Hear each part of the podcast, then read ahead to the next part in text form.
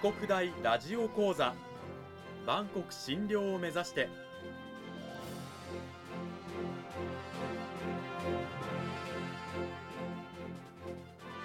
番組タイトルにある万国診療とは世界の架け橋を意味する言葉です。この番組は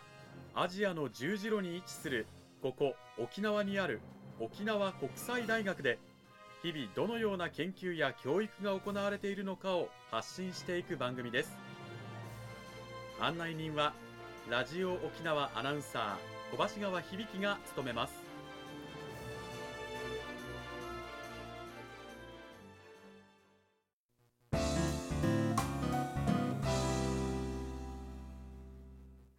沖国大ラジオ講座今週も先週に引き続き沖縄国際大学総合文化学部日本文化学科の奥山孝之先生を迎えてお送りします。奥山先生今週もよろしくお願いします、はい、よろしくお願いします。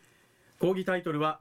日本語教育ってそもそも何ということなんですがさて今週の内容に入る前に先週のおさらいを軽くしていきたいと思います、はい。そもそも日本語教育と国語教育って何が違うのかというところから先週は入りました、はい、国語教育は主に日本語母語話者つまり日本語をすでに話すことができる人に対して主に小中高校などの学校教育の中で行われるこれが国語教育で日本語教育というのは主に日本語非母語話者日本語を喋ることができない人に対して行われる教育で日本語教育を受ける年齢や立場などもそれぞれあるということですね。で、国内の日本語学習者には、留学生でいたりとか、あるいはすでに日本で働いている日本企業と取引がある人が学ぶビジネスの日本語、ビジネス日本語であったり、他にも親について外国から日本に住んだ、住み着いたの子供に対して行われる、えー、年少者の日本語教育。さらに奥山先生が先週例として出してくださいました日本人と結婚などをして日本に定住している人などに対する地域の日本語教育というふうにですねそれぞれ日本語教育と一口に言ってもいろんなニーズがあるということで学習者の立場年齢母語や目的それぞれに対応して日本語教育が行われるというお話でした、はい。はい、さあそれを踏まえて奥山先生、はい日本語教師はじゃあその学習者に対してねこの人は何が目的で、はい、どういうことがしたくて日本語を学ぶのかっていうもう調査とかから入らなきゃいけないということなんですよね。そうですね、はい、うんそういったまあ調査というのはどういうふうにされるんですか？はい、えー、っとまあアンケートだったりまあインタビューというかあの面接だったりそういった中であの調査をしていくんですけど、うん、まあ主にあの三つにあの分けられます。えー、一つがまあ背景調査って言われるもの、はい、それから、えー、次がまあニーズ分析って言われるものですね。うん、それからまあレディネス分析この3つがあの基本的な、えー、調査分析になります。背景調査、ニーズ分析、レディネス分析という、その3つがあるということなんですが、はい、それぞれ一体どういうものなのか、少し詳しく伺ってもいいですか、はい、えー、まあ、背景調査が、まあ、学習者、えー、が持っている背景を、えー、調査するっていうのです。例えば母語だったりとか、まあ、職業、それから日本語学習歴、それから、えー、日本にどれぐらいいる予定なのか、まあ、それによってやっぱり、えー、学習できる内容だったりとか、えー、変わってきますので。うん、であとは日本語母語話者との接触の有無、えー、周りにまあ日本語を話す人がいて、まあえー、生活の中で使ったり、まあ、例えば少し質問ができたりとか、えー、そういった環境があるかどうかっていうのは背景調査ということになります。うんそしてニーズ分析というのはどういうことでしょうか？はい。えー、まあニーズっていうことで、まああの学習者が何を望んでいるのかですね。学習者がどのような目的で日本語を学ぶのか。で目的によってやっぱりどのような日本語が必要なのかっていうのを考えていくっていうのはニーズ分析になります。そして3つ目、レディネス分析。これは何でしょうか、はい、で、レディネスっていうのは、まあ、準備、えー、ということになりますけど、えー、学習者がどのような状況にあるのか。えー、例えば、えー、現在どの程度の日本語能力があるのか、本当に全くゼロなのか、少し勉強、えー、してできるようになっているのか、うん、そういったところ、それから、えー、日本語学習に使える時間ですね、えー、まあビジネスマンとかなかなか仕事があって、その後に日本語を勉強するって1日30分しかできないとか、うん、あとは逆にもう日本語を、えー、学習するのがメインで、えー、来ていれば、えー、もっと日本語の学習時間確保できるわけですし、うん、あとはまあ経済的な条件、テキスト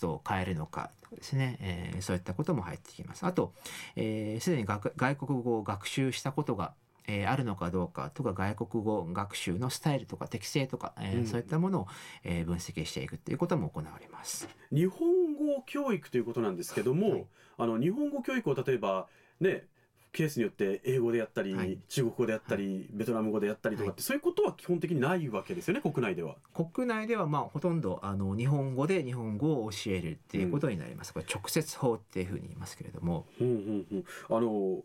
教えなきゃならない言語で教える、そうですね。ということですよね、直接法と今おっしゃいましたけれども、こういう方法を取る利点、メリットってどういうところにあるんですか、えー、とやっぱりその、えー教師がそう教える時に使う指示だったりとか言葉だったりとかも日本語なので、まあ、もちろんその学習者が理解可能な、えー日本語にコントロールして話すわけですけれどもそれを常に学習者に向かって、まあ、投げかけるわけですからそれを学ん、すえー一度学んで理解できるようになっているははずの日本語を常にこう受け取って理解をして、えーその上で学習をしてっていうことを繰り返すよりまあ日本語を使いながら、うんえー勉強ができるっていうことでやっぱりあのよりあの学習が、えー進みやすいというふうにね言われています。特にやっぱり教室に複数の国籍の,、えーの学習者がいる環境の中ではじゃあ、えー例えば英語媒介語英語を使って日本語を教えますよってなっても全員がその英語が使える人とは限らないわけですよね。そうですよね、は日本語を学びに来てるのにまた知らない言語で 指導されてもっていうことになる方もいるわけですよね。そうはい、それならもう最初から教える日本語。はい。これで指導した方が、まあ効率的はい。ということになるんでしょうかね。そうですね。うん、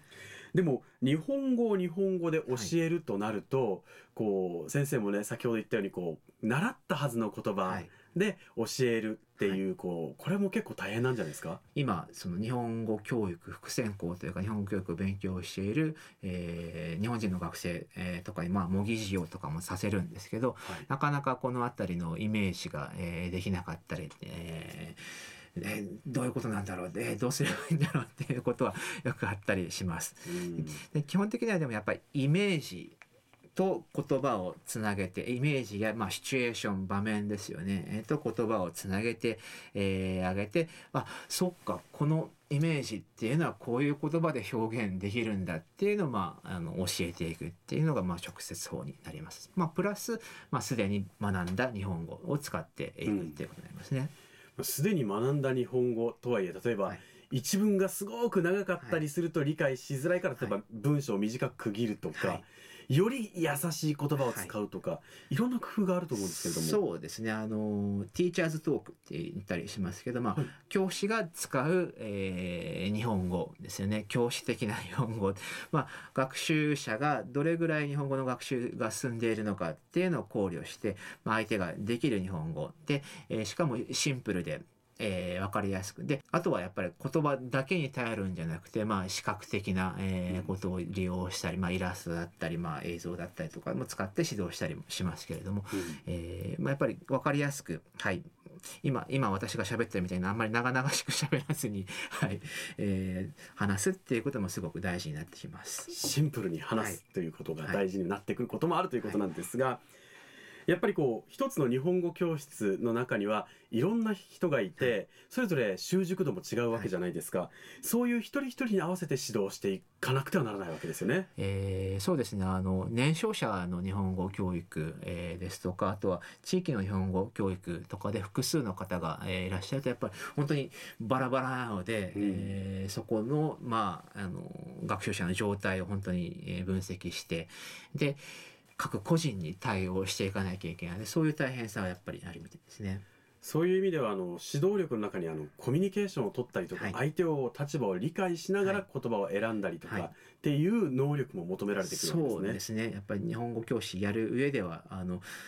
すすごく大事な相手の立場に立ってで、えー相手が何ができるのかで逆にこっちが何を伝えなきゃいけないのかそういうのをこうすり合わせてコミュニケーションを取っていく力って、ね、すごく大事になってきますねう。ん、この力っていうのはあの日本語教育以外の場所でもすごく役に立つ力ではあると思うんですけれども。そうですねやっぱりあのー私の日本語教育を、えー勉強している日本人の学生たちにも言ってるんですけれども、まあ、実際に彼らが日本語教師として働くかどうかっていうのはまあいろいろあると思うんですけど、まあ、こうやって自分とは違う異なる人と、まあ、コミュニケーションを取る上で、まあ、うまくやっていく上ではやっぱりあの相手の立場に立ってでお互いにあの歩み寄りながら、はい、関係を築いていくコミュニケーションを取っていく力っていうのが、まあ、日本語教育勉強する上でそれから日本語教育を実際に、まあ、あの仕事としてやっていく上で、まあ、必要だったり、まあ、身につけていくことができる力なので、まあ、これからのあの社会の中でこういった力を持っている人が、まあ、すごく活躍できるとか、えー逆に言うとそういう力がすごく必要な社会だと思いますのでそういうふうに学生たちにも伝えて、えー頑張れよっていうふうにこういう人材にぜひなってほしいなと思って、はい、指導しています。2週にわたって沖縄国際大学総合文化学部日本文化学科の奥山孝之先生にお話を伺いました奥山先生どうもありがとうございましたありがとうございました。さああの奥山先生こう県内でも最近、あの外国からの留学生がすごく増えててあのコンビニでね、はい。あの店員さんやってる方とかも増えてきてますよね、そうですね。うん。そういう方たちを奥山先生は、まああのまあ、指導したりとかっていう。そうですね。あの日本人の学生だけじゃなくて、まあそういう留学生の日本語の指導もしているので、はい。で学生たちにもまたそういう方たちを今後指導していく子が出てくるわけですよね。そうですね。あの、うん今年の卒業生だとゼミで3人あの日本語教師になりました。はい。ああなっちゃったっていう感じなんです。あのすごい心配は心配なんですけど、まあ頑張ってほしいなと思ってます。で先週も話しましたけどこれからますますこう、ね、国内県内に外国人の、ね、方が働きに来たりとかあるいは、まあ、あのインバウンド旅行とかで、ね遊びに来たりする中で接する機会は増えると思いますからね、少しでもそういうこう彼らと、まあ、コミュニケーションしながらそうですね。お互いに歩み寄りながらいい関係をね、つくえー作っていければなと思ってます。さあそういうふうにですねあの日本語教師としての、ね、指導に興味があるとか、はい将来そういう仕事に就きたいなとか考えていらっしゃる方、ぜひぜひ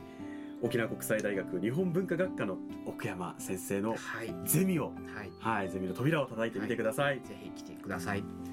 2週にわたって奥山先生本当にどうもありがとうございました、ありがとうございました。またこの番組はポッドキャストでもお聞きいただけますラジオ沖縄ホームページのリンクからご確認ください配信はこの後7時頃になります。